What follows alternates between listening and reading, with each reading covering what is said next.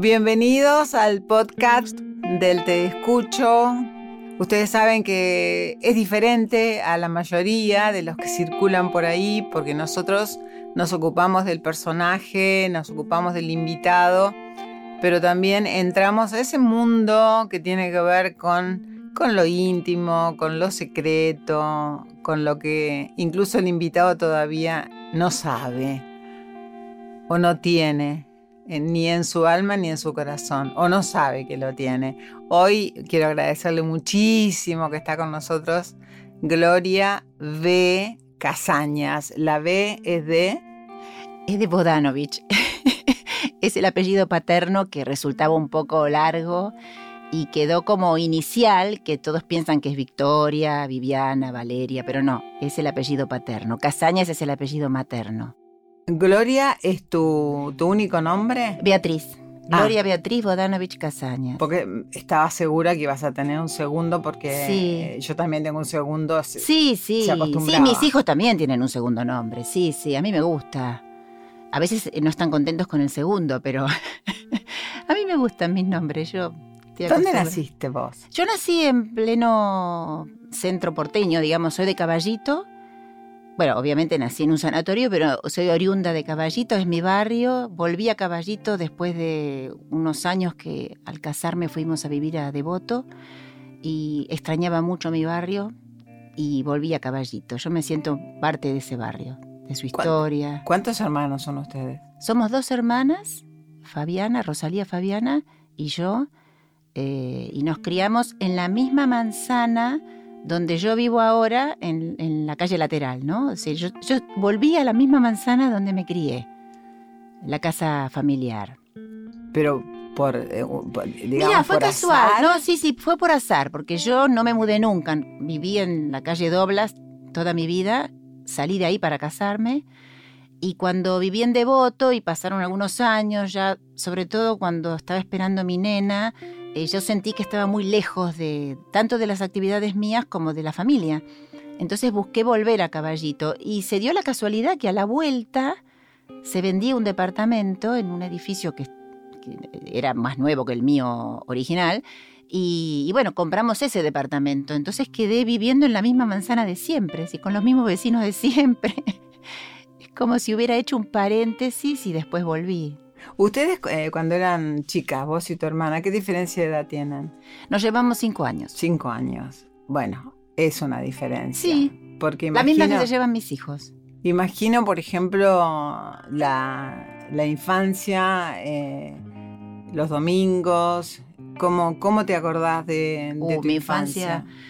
Mi infancia está muy presente en mí, es una cosa rara porque a veces eh, yo veo que la gente la recuerda con añoranza y yo la recuerdo como si hubiera un continuum, no, no hubiera pasado tanto tiempo.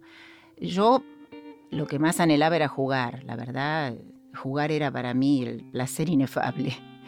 Y mi hermana era un poco más reposada que yo. Jugábamos igual, teníamos juegos juntas, pero a mí me gustaba mucho jugar a la aventura, es decir, inventar aventuras, creer que estaba viviendo aventuras. Me subía, por ejemplo, a la higuera de mis abuelos y me quedaba ahí arriba y eso para mí era estar en, viviendo una aventura especial, ¿no? Todos sabían que en alguna parte estaría yo, pero en realidad estaba arriba de la higuera imaginando cosas. Y mi hermana en eso era más, tenía otro tipo de juegos. Ella jugaba, por ejemplo, a, ser la secretaria. Y me acuerdo que ella se mm, imaginaba que iba a tribunales con los expedientes en el brazo y un taller y taquitos, ¿no? Y después resulta que la que estudió abogacía fui yo, ella estudió otra cosa. pero teníamos diferentes eh, gustos en el juego, pero también jugábamos juntas. ¿Tu papá era, era...? Sí, mi papá es abogado y mi marido es abogado también, ¿no? Es como una especie de plaga que, que hay. Pero vos elegiste la abogacía por, por, tu papá? ¿Cómo fue? Mira, fue un poquito fruto de las circunstancias. Yo elegí inicialmente antropología que se dicta en la Facultad de Filosofía y Letras. Después hubo lío, la facultad tuvo problemas, cerró, la carrera se reorganizó y mi mamá me instó a entrar a Derecho para no perder tiempo. Y a mí me gustaba también, porque a mí me gustan las ciencias sociales en general. ciencias humanas y sociales es un área donde me siento muy a gusto, así que no fue algo para mí contrariar mi, mi naturaleza, ¿no? Y estoy muy contenta de haber estudiado Derecho. Estuve después estudiando las dos juntas mucho tiempo, ¿no? Para en paralelo. Y me gusta mucho antropología también. Pero Derecho me siento mm, agradecida a lo que la facultad me brindó. Un modo de pensar, un modo de razonar más que nada, ¿no? como un método. El derecho es muy formativo en eso. ¿Y en qué momento de tu vida la abogada decide ponerse a escribir? No, es que es al revés. revés. La que escribía un día estudió abogacía. Ah, porque ya porque yo escribía desde muy chica, escribía desde la primaria. Entonces eh, lo hacía como yo hacía todo, como si fuera un juego también. Recuerdo que tenía un cuadernito borrador que me lo llevaba al recreo y escribía versitos de distintos temas que me gustaban. Pero claro, lo hacía para mí sola, nunca lo mostraba, Luisa, no se lo mostré ni a mis padres nunca, todo lo que yo escribía. Recién cuando empecé a publicar mi papá me leyó y ya mi mamá no estaba. O sea que tu mamá nunca, pudo leer. Nunca vio ella eh, eh, esa, esa faceta de su hija. En realidad, yo me arrepiento de eso. No sé por qué lo hacía, pienso que por pudor pienso que también la privé de esa satisfacción, porque seguramente ella hubiera estado muy contenta y me, habría apoyado mucho, ¿no? Pero bueno, una vez no sabe por qué hace las cosas. Vos eras una gran lectora en Sí, sí, sí. Lo de leer fue siempre también una cosa permanente en mí. Caminar con el libro bajo el brazo porque me llamaban a comer y ponérmelo debajo de la pierna porque no me dejaban leer en la mesa. Entonces yo me ponía el libro entre la pierna y la banqueta como diciendo acá está, pues mientras tanto está. Eh, sí, sí, pero mis libros eran para mí la aventura también, ¿eh? Yo leía para, para imaginar, para soñar. ¿Y cuál, cuáles, eh, cuáles fueron esos libros eh, clave? Ponele cuatro. O sea, es que yo me doy cuenta que mirando hacia atrás, lo que a mí quizá más me, me formó inicialmente fue la lectura anglosajona. Mi ídolo, mi favorito de todos los tiempos es Mark Twain. Eran libros que yo leía y releía. ¿eh? Me gustaba mucho Dickens también. Eh, Emilio Salgari también leía mucho, ya en otro orden de cosas, Jack London. Siempre los que me permitían a mí soñar con aventura. Tengo esa, esa vertiente que no sé si es porque uno llevaba una vida corriente, donde no parecía posible vivir todas esas aventuras, entonces los libros me permitían a mí una escapada. ¿En algún momento pensaste en patear el tablero y decir, bueno, voy, voy a hacer mi propia aventura. Sí. Me voy... Sí, lo pensé. Pero lo que pasa es que siempre existe un pero, algo que te frena, ¿no? Yo las aventuras que vivo, así que puedo vivir buenamente, son las que cuando viajo, digamos, eh, consigo, por ejemplo, pasar un tiempo en una cabaña, eh, subir un cerro, esas son aventuras para mí, o navegar. No sé, no son gran cosas si te comparas con lo que uno leía, pero mm, me siento en ese momento como fuera, fuera del mundo cotidiano. Me siento viviendo una aventura.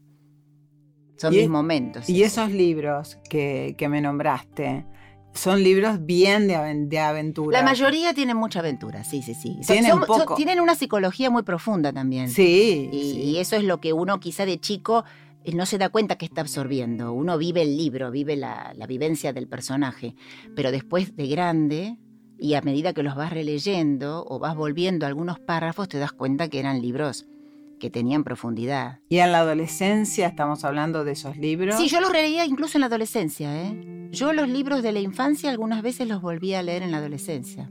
E, eran relecturas permanentes. Cuando quería pasar un buen rato agarraba algunos de esos libros míos. ¿Y cómo nace esta cosa de escribir novela romántica?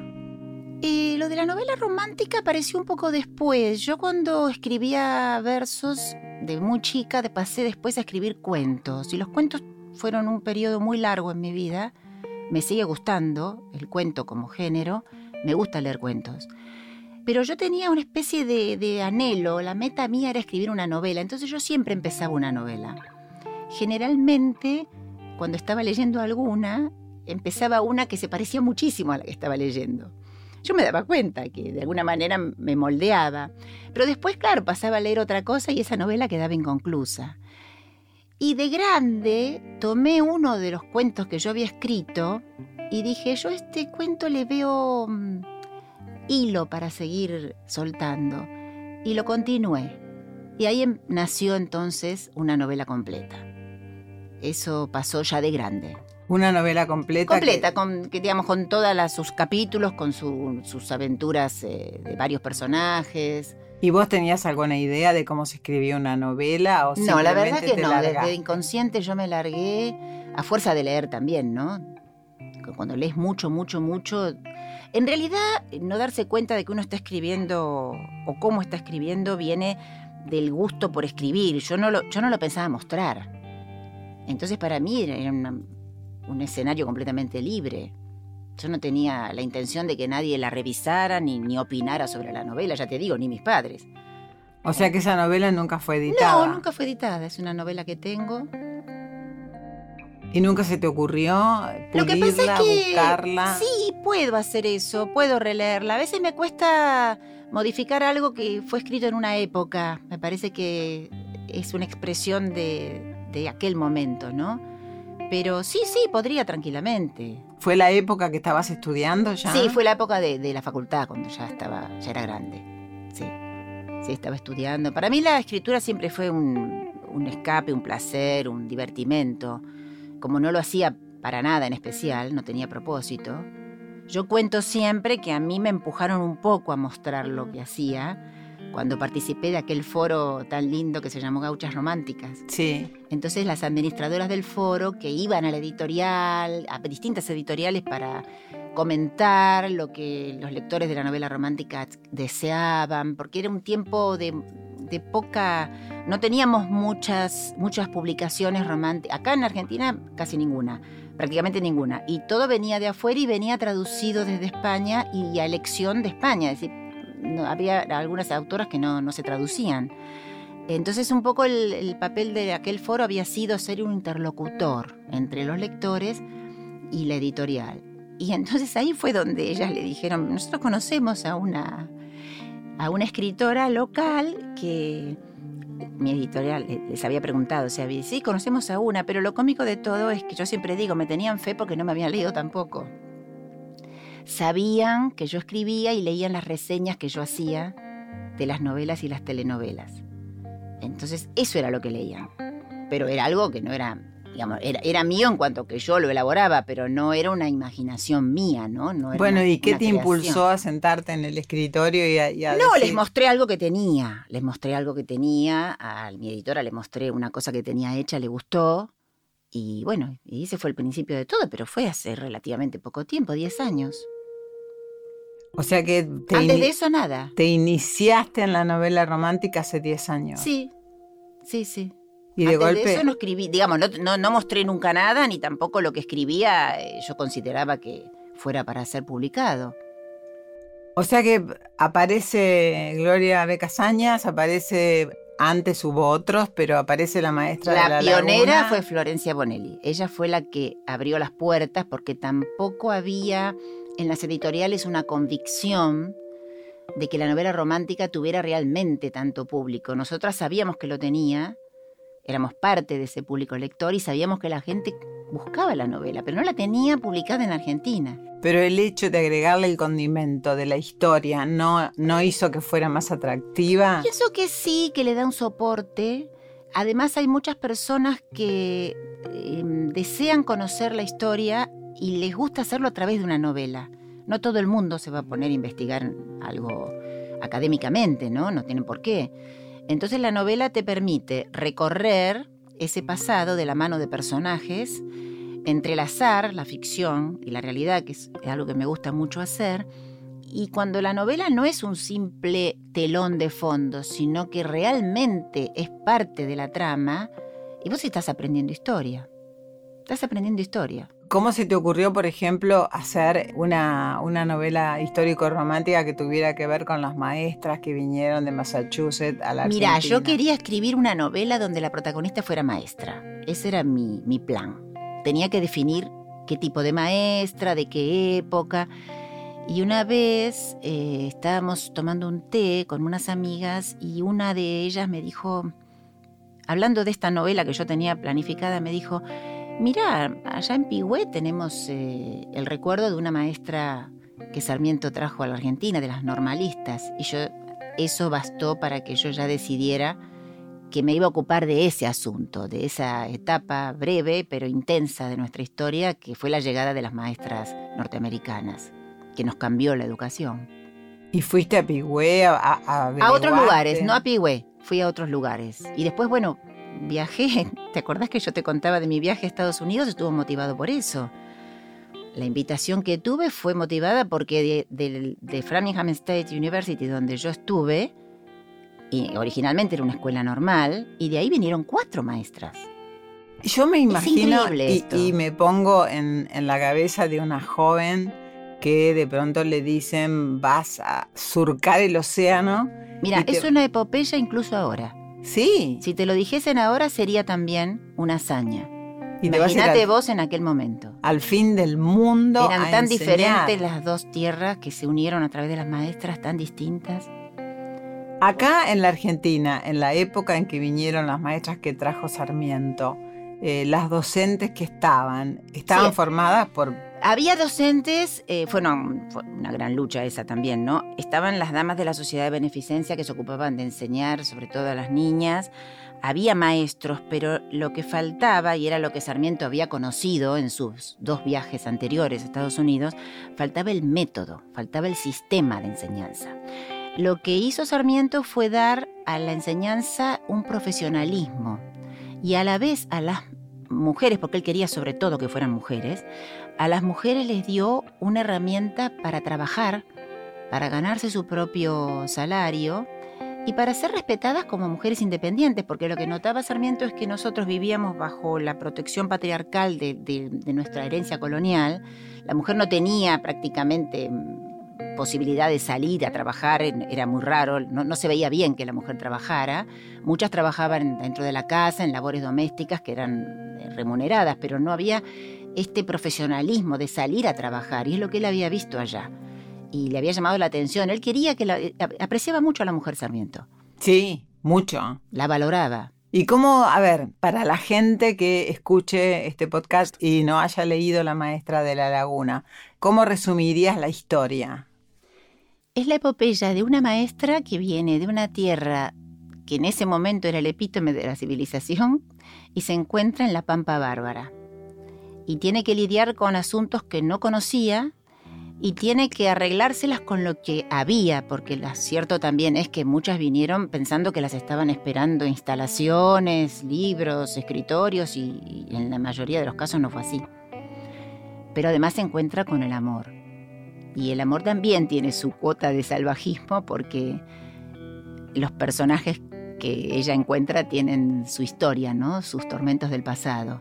Y ella lo que tiene es una cualidad que yo aprecio mucho en la mujer, quizá porque no la tengo, es una mujer práctica.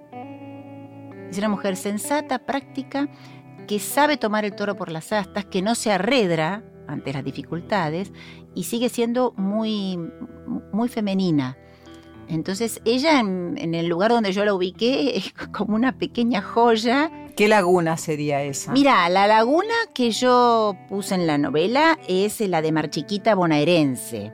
Es decir, la que está en el sudeste de, la provincia de Buenos Aires, que es un lugar que yo conozco mucho y me encanta. He ido siempre, es un lugar para mí hermoso, un paraíso. La novela transcurre entre Buenos Aires, Tandil y la laguna de Marchiquita. Son los tres escenarios que se, se van sucediendo ¿no? en la novela. O sea, dentro siempre de la provincia de Buenos Aires. Y cuando tuviste que viajar a Massachusetts o a, Boston, ¿no? ¿Qué es lo que te pidieron que hagas? ¿Seis meses estuviste? Sí, fue un semestre. Ellos querían que yo enseñase a los alumnos que hacían los cursos de posgrado en español, en castellano, les enseñase historia y literatura del Cono Sur. Así nos tenían registrados, ¿no? Son el Cono Sur. Entonces. Cono Sur, sí, vos. Sí, sí, como una figura geométrica, digamos, dentro de él. Sin mucha diferenciación, aparentemente. Pero bueno, eso me tocaba a mí, eh, mostrarles qué era la Argentina, qué había sido en la época de la novela, cómo era ahora, tradiciones argentinas, literatura gauchesca. Lo que me dio, eh, me encantó de este curso, eran dos cursos en realidad paralelos. Unos estaban por recibirse y otros eran posgraduados. Pero lo que me gustó fue el interés que despertó en los alumnos la Argentina, a la que no conocían, ¿eh? No conocían, no solo por no haber venido, sino que tampoco tenían un registro de, la Argentina como país independiente, como país separado de Sudamérica. Eh, me gustó mucho el interés que tenían, incluso cuando les hice hacer unos trabajos a fin de año, cómo se compenetraron con las realidades argentinas, algunas del pasado y otras del presente. Y ahora tengo la satisfacción de que una de esas alumnas va a venir a Buenos Aires a mediados de año. ¿Va a venir a Buenos Aires? Sí, se quedó con ganas de conocer Buenos Aires. A conocer Buenos Aires. Sí, sí, para mí es un regalo. Y de todas las, las demás obras, que las podés nombrar algunas si querés, eh, yo las puedo nombrar también, pero no sé si en orden. ¿Cuál fue el orden? Mira, el orden de escritura no es el orden que yo recomiendo cuando me preguntan a veces, eh, como hay, es una, hay una serie histórica que está vinculada a través de los personajes. Bueno, ¿cuál sería esa? Yo siempre les digo, si quieren seguir un orden, empiecen por I por A, que es cronológicamente la primera, porque transcurre durante la guerra de la Triple Alianza. Ahora, no fue la primera que, Sabemos se publicó. tan poco de la guerra de la sí, muy poco, de, la dimensión que tuvo la vivencia de la guerra, es lo que no sabemos. ¿Quiénes participaron? Mira, esta fue una guerra, como yo digo siempre, contra el Paraguay. Eh, de Uruguay, Brasil y Argentina aliados, esa es la alianza contra el Paraguay. Pero es una guerra que todavía hoy tiene mucho para develar. Hay muchos enfoques. Mira, cuando yo publiqué por A, que fue en 2011, ese año, poco después, hubo un congreso en Brasil sobre la guerra de la Triple Alianza. De historiadores, ¿no? Claro. Había cosas para decir todavía. Y sigue habiendo y hay diferentes puntos de vista y campanas, interpretaciones. Es muy intrincado ese tema. Y para mí el desafío fue introducir un romance en medio de un escenario tan cruento.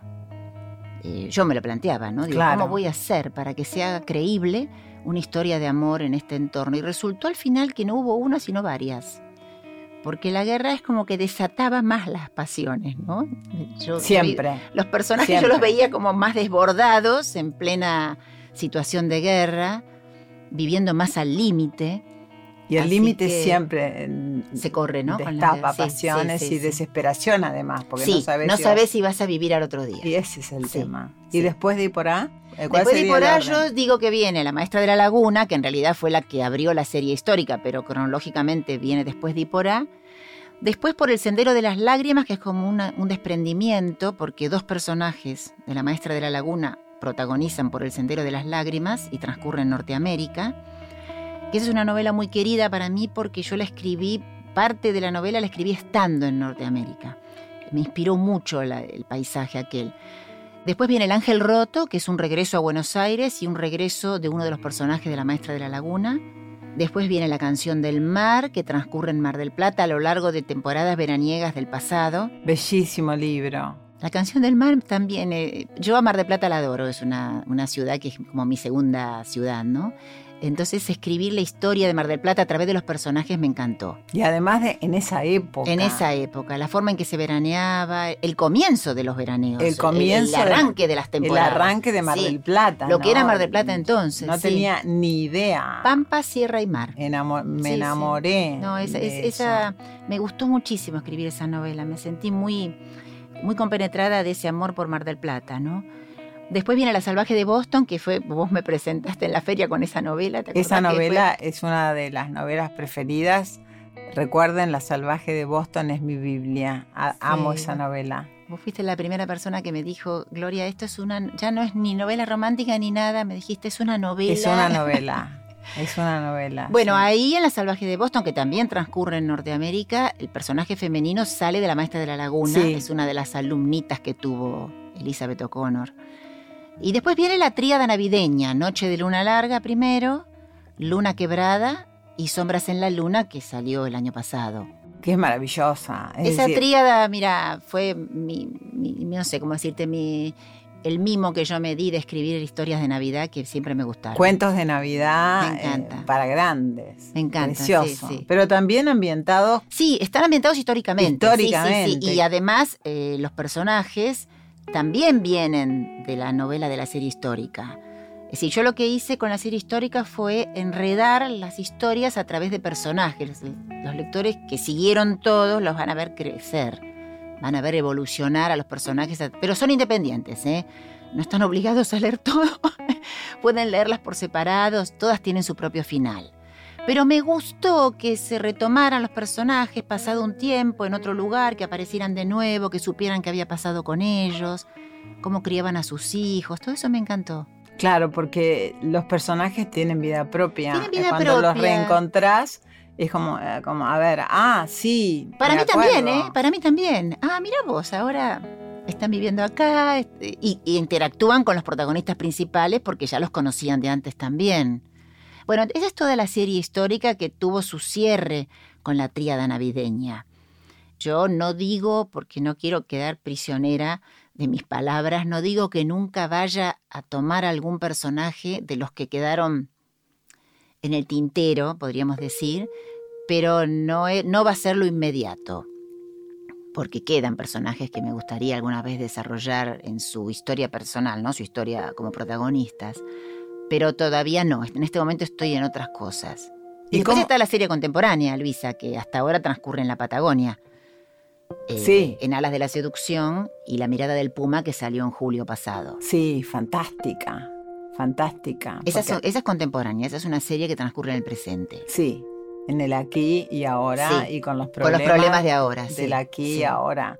Y, y cuando encarás un- una temática histórica, supongo que la historia siempre te ha gustado. Sí, siempre me gustó, sí. Derecho. ¿Dónde vas a investigar? No debe ser fácil. No, porque- a veces no es fácil, a veces no hay mucha bibliografía. Y otras veces hay demasiada.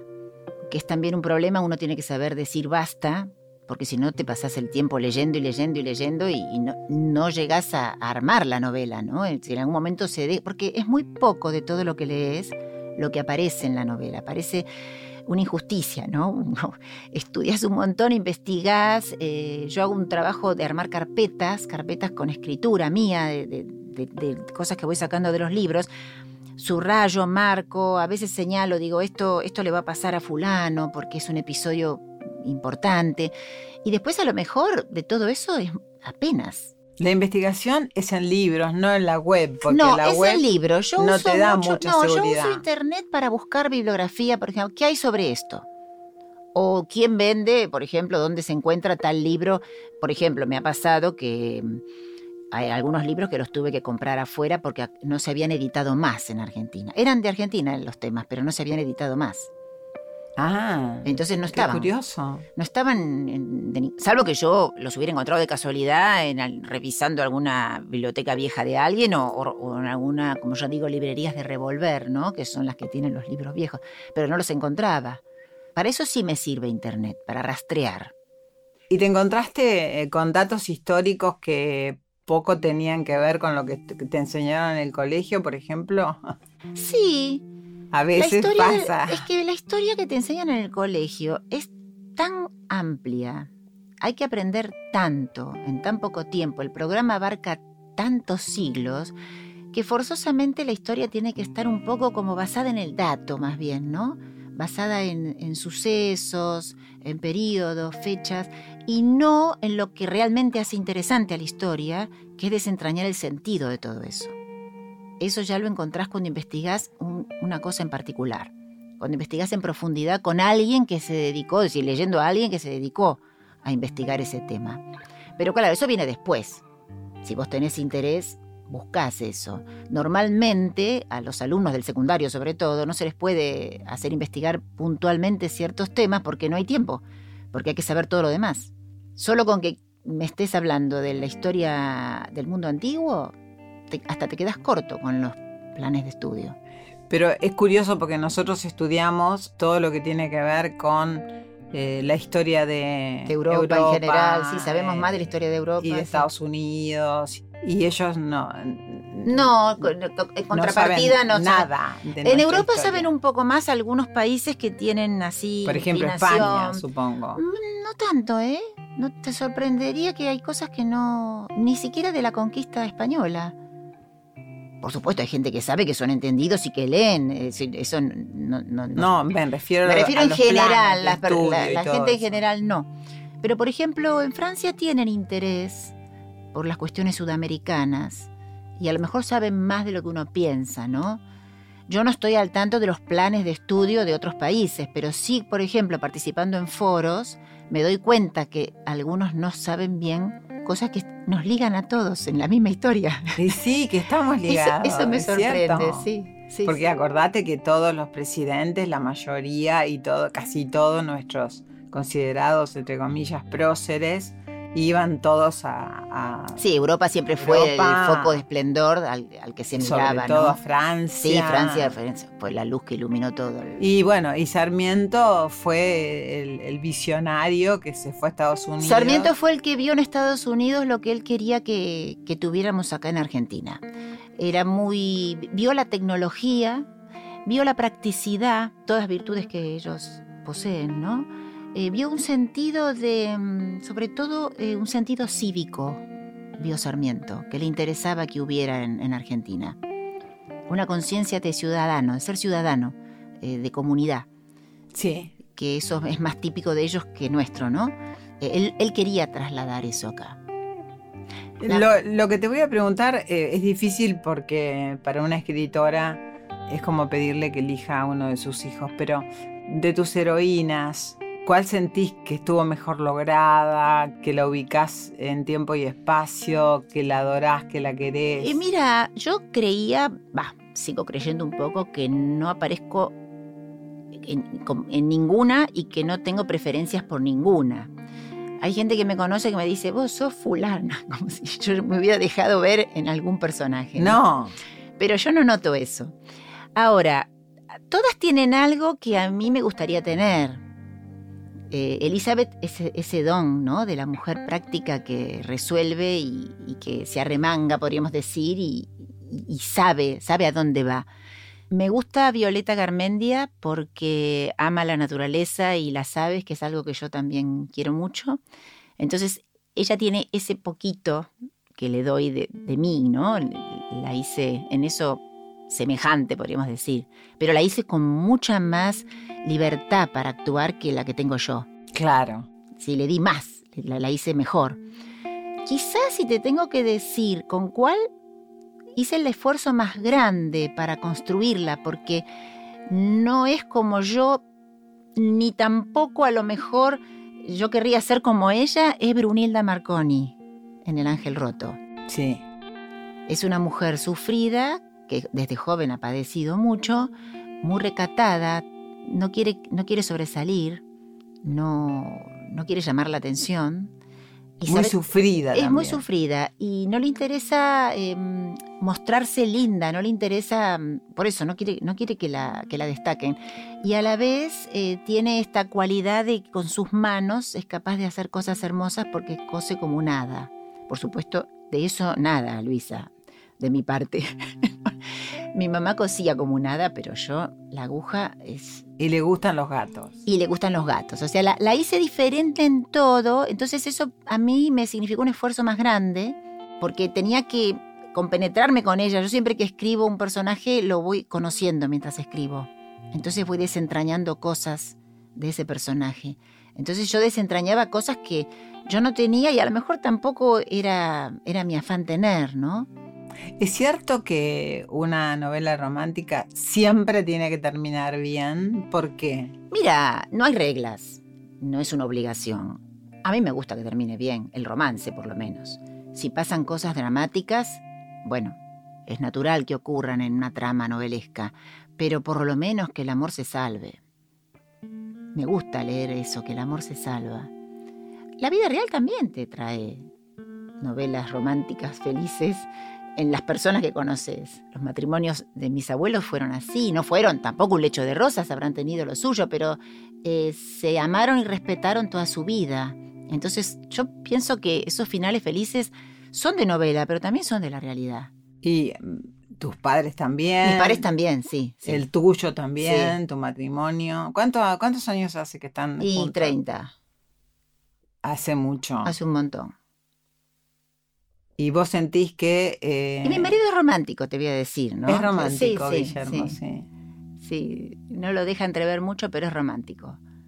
¿Y él lee tus novelas? Sí, sí, él lee mis novelas y si pudiera las leería antes de que fueran publicadas, porque yo no lo dejo leer nada, a nadie dejo leer nada antes de la publicación. Ah, no te No, interesa no, la única persona una- que me lee es mi editora, yo no, no dejo que nadie me lea antes. Una primera no, mirada nada, no, de no. alguien. Ni consulto nada tampoco, no, no, no. Bueno, eso lo conservo de mi infancia y adolescencia, ¿ves? Esa especie de soledad para escribir, eso lo conservo. Bueno, entonces sos, sos una autora muy segura, porque a veces... No sé, o muy, Uno incon- o muy dice- inconsciente. ¿eh? o muy inconsciente. No, bueno, yo confío en mi editora, que lo que ella me diga, si a ella le gusta, entonces está todo bien, ¿no es cierto? Pero no estoy preguntando eh, o mostrando a ver qué te parece esto, porque me desenvuelvo yo sola con mi novela.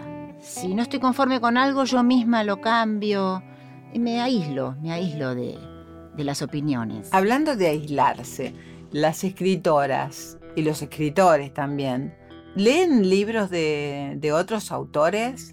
Sí, yo pienso que sí. De Yo leo. acá, de y, acá, de, y de otros sí. países. De otros géneros, de otros autores, de otros países. A veces cuando estás escribiendo, te- una de las cosas eh, que lamento es no poder leer tanto como leía antes, porque yo antes leía tranquila porque no tenía obligación de escribir, ni tampoco plazo, ni nada. Pero cuando uno lee para escribir, o sea, investigás para escribir, lees mucho de temas que tenés que tratar y entonces eh, postergás un poco esa lectura placentera que es simplemente porque sí, ¿no? Pero sí, sí, se lee, sí.